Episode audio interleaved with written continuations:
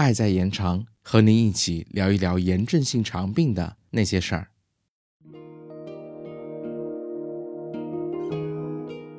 Hello，欢迎回到 CCCF 小广播。很多朋友平时都爱吃点水果或零食，那么炎症性肠病患者能吃吗？今天我们就来讨论一下关于水果和零食的二三事。IBD 患者一般是可以吃水果的，但是选择水果时，建议您根据自身疾病情况以及病变部位做一下调整。如果您的病情较轻，疾病稳定，建议您把水果削皮去籽后，小口小口的慢慢食用，千万不能狼吞虎咽啃下一大口。如果您处于病情活动期或存在肠道狭窄、肠道梗阻的情况，我们建议您把水果煮熟以后再吃，当然，你也可以用榨汁机把水果榨成果汁来喝，这样不仅能保证维生素的需求，还不会对肠道造成特别大的负担。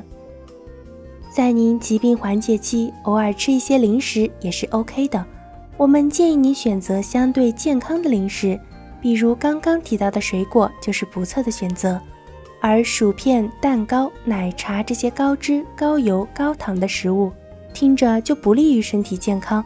一些朋友可能会觉得饼干应该算是比较健康的零食吧，但事实上，饼干的脂肪含量也很高，而且含有甜味剂、乳化剂、蓬松剂等食品添加剂。我们可以给您一些建议，帮助您选择相对健康的饼干。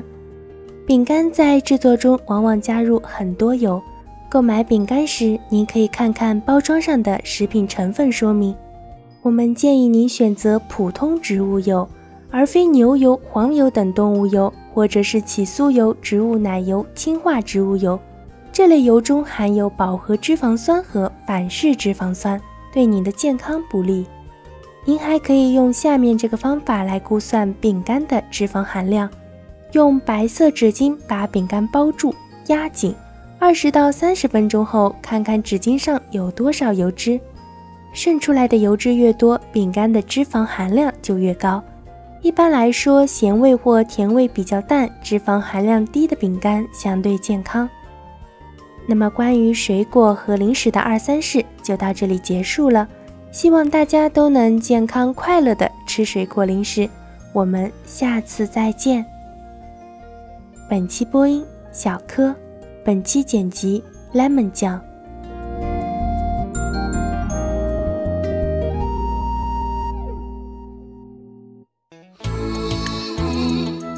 本节目由 CCCF 爱在延长炎症性肠病基金会独家录制播出。节目内容感谢由浙江大学出版社出版的《溃疡性结肠炎和克罗恩病你问我答》丛书。更多详情，请欢迎关注爱在延长官方网站及微博、微信公众号，期待您的互动。